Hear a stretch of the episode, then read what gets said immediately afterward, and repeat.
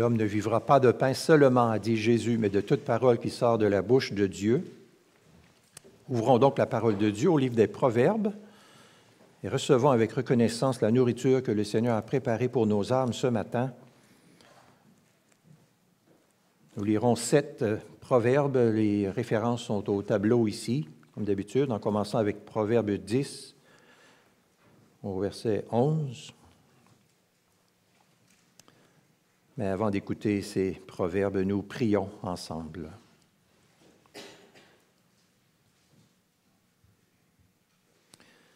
Dieu seul sage, Dieu qui euh, guérit ton peuple par ta sagesse, reçoit ce matin nos louanges, notre reconnaissance d'avoir une nouvelle occasion de nous mettre à l'écoute ensemble de ta vérité. Merci, Seigneur notre Dieu, que cette parole, tant et tant de fois, nous a secourus, sauvés, sanctifiés, affermis de toutes sortes de manières. Merci pour ta parole puissante. Merci que par le Saint-Esprit, elle peut être reçue au-dedans de nous et avoir un grand impact et nous pousser à porter de bons fruits pour toi. Nous te prions d'accomplir cela ce matin, Seigneur, de venir tout près de chacun de nous, petits et grands, nous faire du bien par ta parole, nous sanctifier, nous secourir, nous reprendre, nous encourager, comme toi seul tu peux le faire. Nous espérons en toi, Seigneur notre Dieu.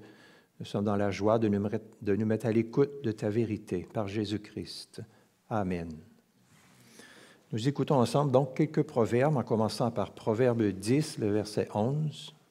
La bouche du juste est une source de vie, mais la violence couvre la bouche des méchants. Proverbe 10, 19. Avec beaucoup de paroles, on ne manque pas de péché, mais celui qui retient ses lèvres est un homme de bon sens. Proverbe 12, 18. Tel qui bavarde à la légère blesse comme une épée, mais la langue des sages apporte la guérison. Proverbe 15, 23. C'est une joie pour l'homme quand il donne une réponse de sa bouche, et combien est bonne une parole dite à propos. Proverbe 16, 24. Les discours agréables sont un rayon de miel, douceur pour l'âme et remède pour le corps. Et finalement, Proverbe 24, 1 et 2. N'envie pas les hommes mauvais et ne désire pas être avec eux, car leur cœur médite la ruine et leurs lèvres causent de la peine. Amen. En l'absence de sa mère, Benjamin West surveillait sa petite sœur pendant le départ de sa mère, il a trouvé des pots d'encre de couleur et il a décidé de peindre, de faire un portrait de sa petite sœur en renversant de l'encre sur la table, sur les chaises, sur le plancher. Lorsque sa mère est revenue, elle a regardé la scène, puis elle a pris le dessin et elle a dit, mais c'est ta sœur. Elle a reconnu sa sœur et elle a donné un baiser sur la tête de Benjamin West. En 1763, Benjamin West a été choisi comme le peintre historique auprès du roi d'Angleterre George III. Et dans les 50 ans qui ont suivi, il a eu une renommée artistique mondiale. Et quand il a raconté son histoire, il a dit ceci. Le baiser de ma mère ce jour-là a fait de moi un peintre. Sa mère aurait pu, devant la scène, le gronder, lui faire des reproches, lui faire des réprimandes, le punir, mais ce n'est pas ce qu'elle a fait. Elle a choisi d'être bienveillante à son égard, de lui manifester de l'amour, Et ça fait toute la différence du monde. Le baiser de ma mère ce jour-là a fait de moi un peintre. Comme c'est intéressant, comme c'est intéressant de voir la puissance de l'amour, mais des paroles aussi envers les autres. La prédication de ce matin porte sur Proverbe 12, le verset 18. Tel qui bavarde à la légère blesse comme une épée, mais la langue des sages apporte la guérison. Ce qui sort de nos bouches peut blesser comme une épée ou apporter la guérison. Nous sommes dans le livre des Proverbes. Permettez-moi de vous rappeler brièvement la place du livre des Proverbes dans l'ensemble de la parole de Dieu. Le livre des Proverbes enseigne au peuple de l'Alliance à vivre dans la sagesse. La sagesse est un don que Dieu fait à son peuple. En Proverbe 2.6, il est dit textuellement, L'Éternel donne la sagesse. Nous ne devons jamais oublier, quand nous sommes dans le livre des, des Proverbes, que le Fils de Dieu, Jésus-Christ, est la sagesse par excellence. L'apôtre Paul dit en Colossiens 2, Quand lui se trouvent cachés tous les trésors de la sagesse. Donc, le livre des Proverbes nous appelle à nous aligner sur Jésus-Christ et sur sa sagesse. L'évangile que nous avons reçu en Jésus-Christ, la bonne nouvelle qui nous sauve, nous appelle à vivre de manière toujours plus alignée sur la sagesse que nous trouvons dans le Seigneur Jésus, le sage par excellence. Voilà la place du livre des Proverbes dans la parole de Dieu. Ceci étant clarifié, je reviens à Proverbe 12, 18 tel qui bavarde à la légère blesse comme une épée, mais la langue des sages apporte la guérison. Ce n'est pas la première fois que je fais une prédication sur ce qui sort de nos bouches, sur nos paroles. Ce ne sera probablement pas non plus la dernière fois. Il y a quelques années, quand j'avais fait une prédication sur ce thème, quelqu'un m'avait dit, tu devrais nous prêcher ce sermon-là chaque dimanche, parce que nous en avons tellement besoin, et c'est vrai. C'est vrai que nous avons beaucoup besoin de se faire rappeler ce que la parole nous enseigne sur ce qui sort de nos bouches, parce que nous pouvons très facilement, par nos bouches, par nos langues, blesser les autres. Nous disons en moyenne, semble-t-il, 25 000 mots par jour. C'est beaucoup d'occasions de blesser, beaucoup d'occasions aussi de guérir, comme nous allons voir. Nous avons probablement tous déjà été victimes de paroles blessantes, de paroles dures, sévères contre nous de des paroles qui m'ont été dites il y a plusieurs décennies, qui m'ont percé, qui m'ont blessé, que j'ai encore très fraîche à l'esprit. C'est probablement votre cas à chacun de vous aussi. Au psaume 109, le psalmiste dit, dit Ils ouvrent contre moi une bouche méchante, une bouche rusée, ils m'environnent de paroles haineuses, ils m'accusent. Mon cœur est blessé au-dedans de moi.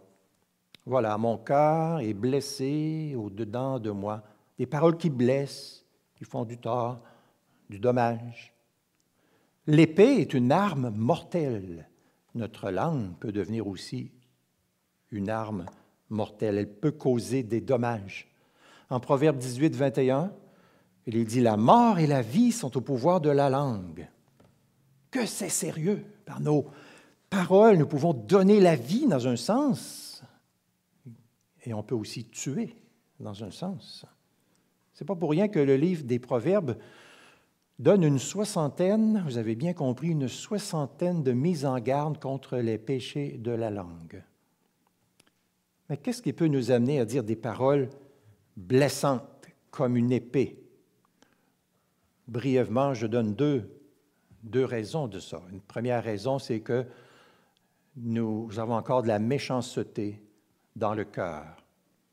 Bien que nous ayons, pour la plupart, j'imagine, j'espère tous, reçu l'Évangile et que Dieu nous transforme de jour en jour par son esprit, il y a encore en nous des restes de méchanceté. Et si nous ne nous efforçons pas de les mettre à mort jour après jour, eh bien, nous nous conduisons à ce moment-là comme des païens, comme ceux qui ne connaissent pas Dieu.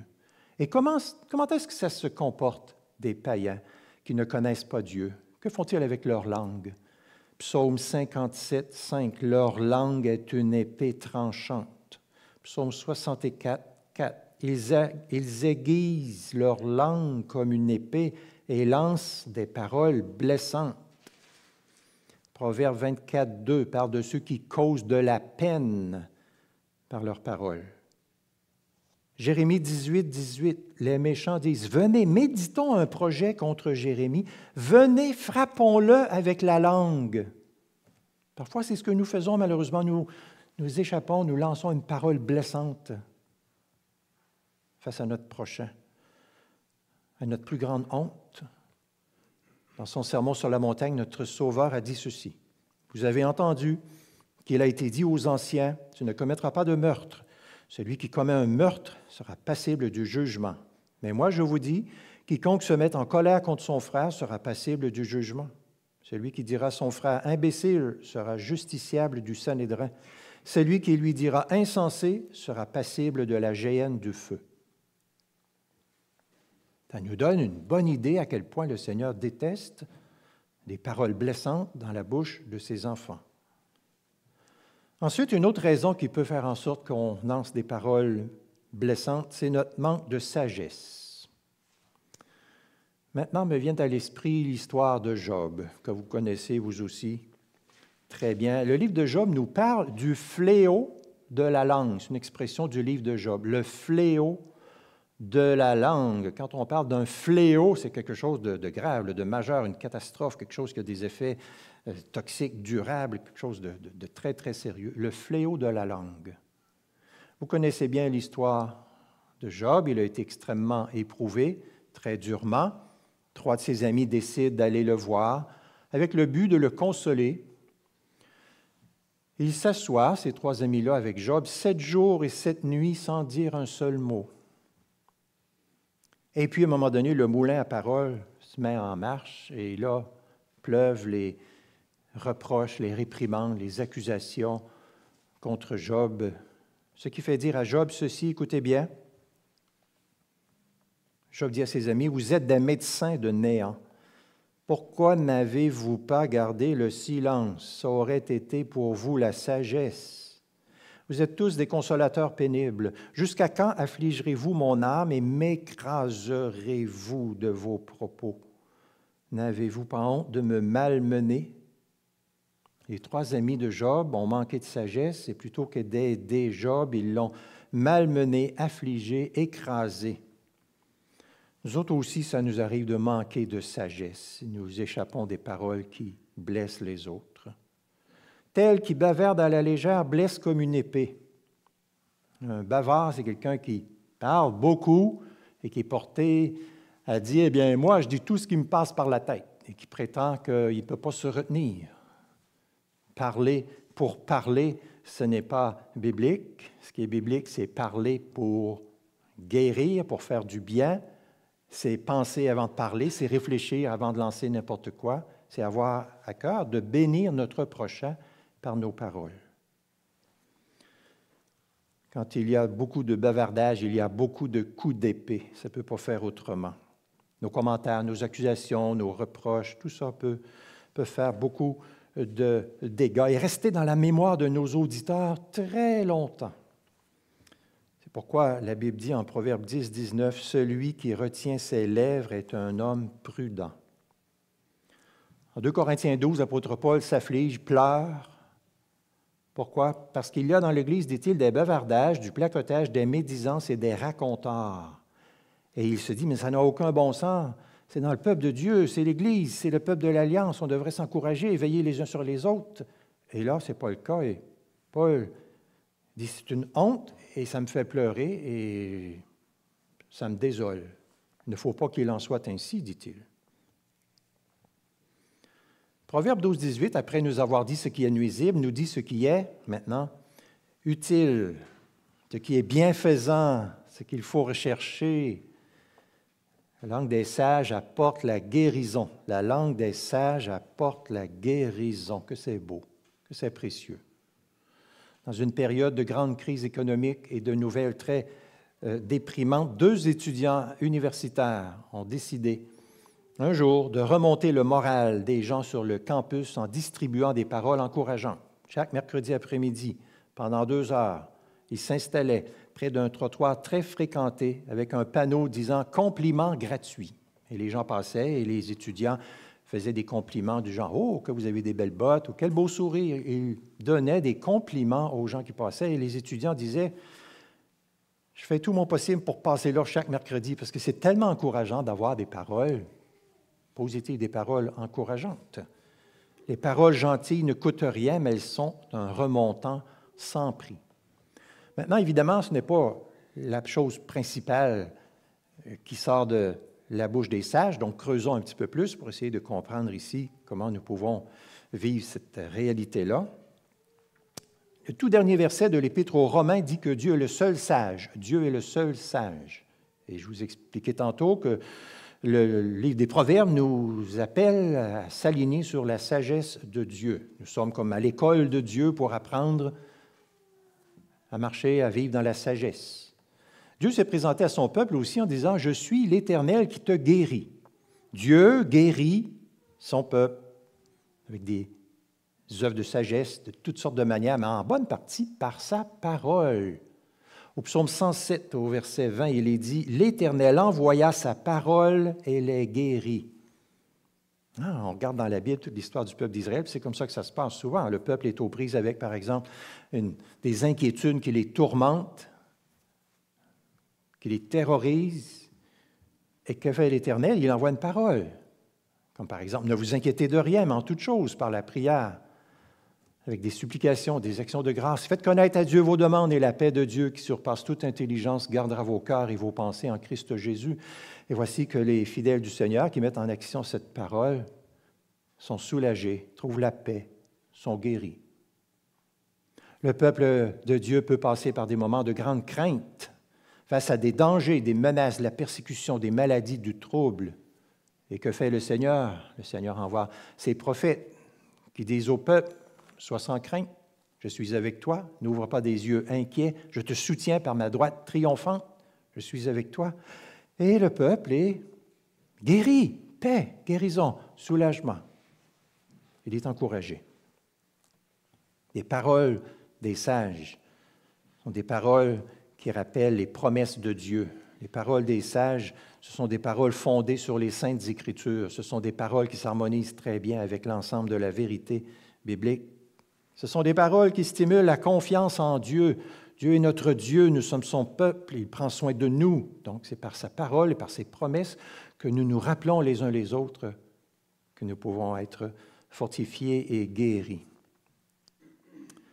Je pense à l'histoire de Joseph dans l'Ancien Testament.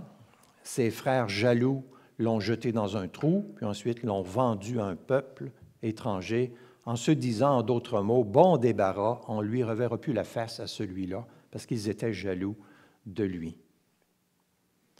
Joseph se retrouve en prison, puis plusieurs événements se produisent. Pendant une vingtaine d'années, il est séparé de sa famille, mais il se retrouve un jour, par la souveraineté de Dieu, premier ministre de l'Égypte.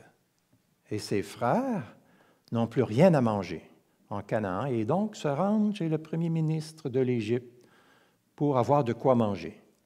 Qu'est-ce que Joseph va faire? Va-t-il les passer au cash, comme on dit, se venger d'eux, leur faire la vie dure? Qu'est-ce qu'il va faire? Écoutez bien, Genèse 50, 19 à 21.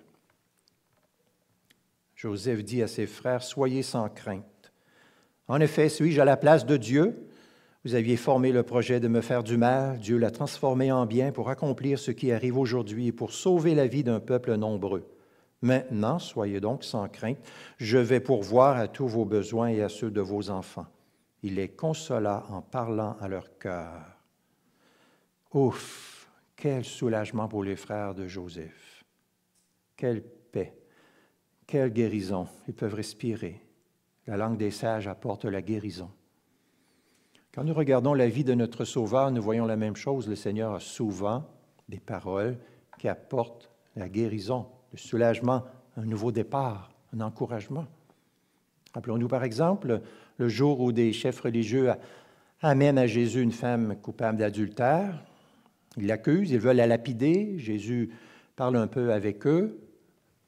Les accusateurs partent. Jésus se retrouve seul avec la femme. Jésus dit, Où sont tes accusateurs? Personne ne t'a condamné? Moi non plus, je ne te condamne pas. Va et désormais ne pêche plus. Ce qui veut dire dans le contexte, ne pêche plus, ne commet plus d'adultère. Mais on peut se mettre dans la peau de cette femme et voir à quel point cette parole du Seigneur était une parole de guérison, une parole de paix, une parole de nouveau départ. La langue des sages apporte la guérison et nous voyons ça tout le long du ministère de Jésus.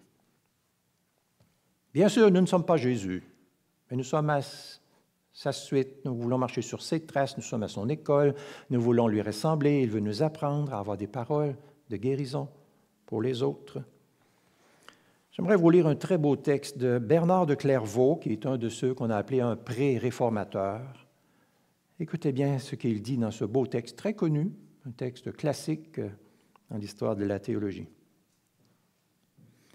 Je suis chrétien si je suis ce que veut dire mon nom, Jésus, c'est du miel dans ma bouche, une mélodie à mon oreille, une jubilation pour mon cœur. Jésus, c'est une lumière, un aliment, un remède. Je recueille toutes les paroles de Jésus, ses actions, ses souffrances, sa mort, sa résurrection, pour en composer comme un bouquet dont je respire sans cesse le parfum. Il ne faut pas porter le mystère du Christ sur le dos comme un fardeau qui opprime, mais devant soi comme un bouquet dont la bonne odeur nous ranime. Le nom de Jésus est un remède. L'un de vous est-il triste que le nom de Jésus lui vienne au cœur et tous les nuages s'enfuient, le ciel redevient serein? Quelqu'un est-il tombé dans le péché qu'il invoque le nom de Jésus et aussitôt il respirera la vie? Si dans un danger quelqu'un tremble, il n'a qu'à invoquer le nom de Jésus et la crainte est chassée et la paix revient. Dans les hésitations du doute, il suffit d'appeler Jésus pour que brille la certitude. Le remède aux maladies et aux langueurs de nos âmes, c'est le nom de Jésus. Rien mieux que le nom de Jésus ne retient le choc de la colère, ne rabat l'enflure de l'orgueil, ne guérit l'envie. Dans le petit vase de ce nom de Jésus, tu possèdes, ô mon âme, l'élixir universel, salutaire, efficace pour chacun de tes mots. Sois donc toujours orienté vers Jésus, c'est lui qui est le remède. Les paroles des sages qui apportent la guérison sont des paroles qui nous amènent au Seigneur Jésus, qui nous pointent le Seigneur Jésus, qui nous présentent le Seigneur Jésus qui est le remède à tous nos maux. Toutes les paroles qui stimulent la confiance en Jésus sont des paroles de sagesse qui apportent la guérison. Des coups d'épée de langue mauvaise. Jésus, notre Sauveur, en a reçu beaucoup lorsqu'il était sur la terre, physiquement. Voici comment le psaume 22, psaume messianique, exprime ce que Jésus a vécu. Moi, je suis le méprisé du peuple tous ceux qui me voient se moquent de moi. Ils ouvrent les lèvres, ils ouvrent contre moi leur gueule comme un lion qui déchire et rugit. Le Fils de Dieu a été extrêmement sévèrement critiqué. Il a reçu des tonnes de paroles sévères, brusques, injustes, toxiques, de toutes sortes de manières. On le sait, par des personnes malveillantes, sans filtre, sans égard à, à ce qui s'allait produire chez lui, toutes sortes de paroles. Tout ça faisait partie des meurtrissures que Jésus a subies pour nous sauver. Pour nous sauver. L'apôtre Pierre, citant Ésaïe 53,5, dit C'est par ces meurtrissures que nous sommes guéris. Ces meurtrissures, dans le mot meurtrissure, on discerne le mot meurtre. Hein. Les meurtrissures de Jésus. Jésus est le médecin, il est le remède, mais il prend sur lui le châtiment que nous méritons à cause de nos péchés, nous recevons la guérison. Nous, sommes, nous étions malades du péché. Jésus est celui qui vient nous guérir du péché. Par ses meurtrissures, nous sommes guéris. Autrement dit, par sa vie parfaite, par son sacrifice, par ses meurtrissures, par ce qu'il a subi, Jésus nous délivre, enlève notre culpabilité de toutes nos paroles blessantes, de toutes nos mauvaises attitudes, qui sont des manques d'amour envers notre prochain. Il nous sauve, il nous délivre, il nous guérit. Et en plus, il nous donne le Saint-Esprit pour que nous apprenions à vivre avec sagesse, à avoir des paroles pleines de sagesse. Les paroles agréables sont un rayon de miel, douceur pour l'âme et remède pour le corps, nous avons lu en Proverbe 16, 24. Des paroles appropriées affectent, dit le livre des Proverbes, non seulement l'âme, mais le corps aussi. On a déjà expérimenté ça. Quelqu'un nous, nous dit des paroles de sagesse et il a des bobos physiques parfois qui disparaissent. C'est extraordinaire. Proverbe 15, 23. Combien est bonne une parole dite à propos? Combien c'est bon que nous soyons des médecins par nos paroles pour faire du bien aux autres? Proverbe 23, 25, 25 dit Une bonne nouvelle est comme de l'eau fraîche pour une personne fatiguée. Proverbe 10, 11 La bouche du juste est une source de vie. Une source de vie. Tous ces versets-là sont tellement précieux pour nous orienter dans la façon dont nous devrions euh, utiliser notre langue. J'ai relu cette semaine l'épître de Paul à Philémon et au verset 7, il dit Par toi, frère, le cœur des saints a été tranquillisé. Le cœur des saints a été tranquillisé. Littéralement, ça, dit leurs entrailles ont été recréées. C'est une expression où on dirait peut-être par ta parole, tu leur as remonté le moral, tu les as remis sur le piton leur a donné de l'encouragement, de l'espérance. C'est merveilleux. Par toi, frère, le cœur des saints a été tranquillisé. C'est de toute beauté. Ça, ça veut dire que nous pouvons être les uns pour les autres des tranquillisants.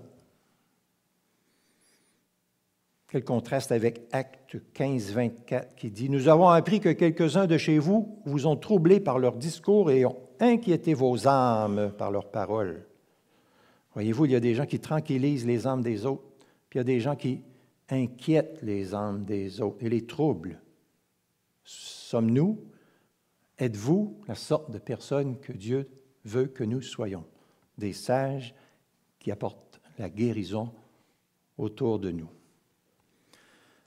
Pour conclure, nous vivons dans un monde et à une époque où plusieurs valeurs morales influencées par le christianisme sont abandonnées nous assistons à une certaine normalisation de valeurs qui sont épeurantes, comme le manque de respect, la colère sans retenue, la rage, le bitchage, les paroles toxiques de toutes sortes.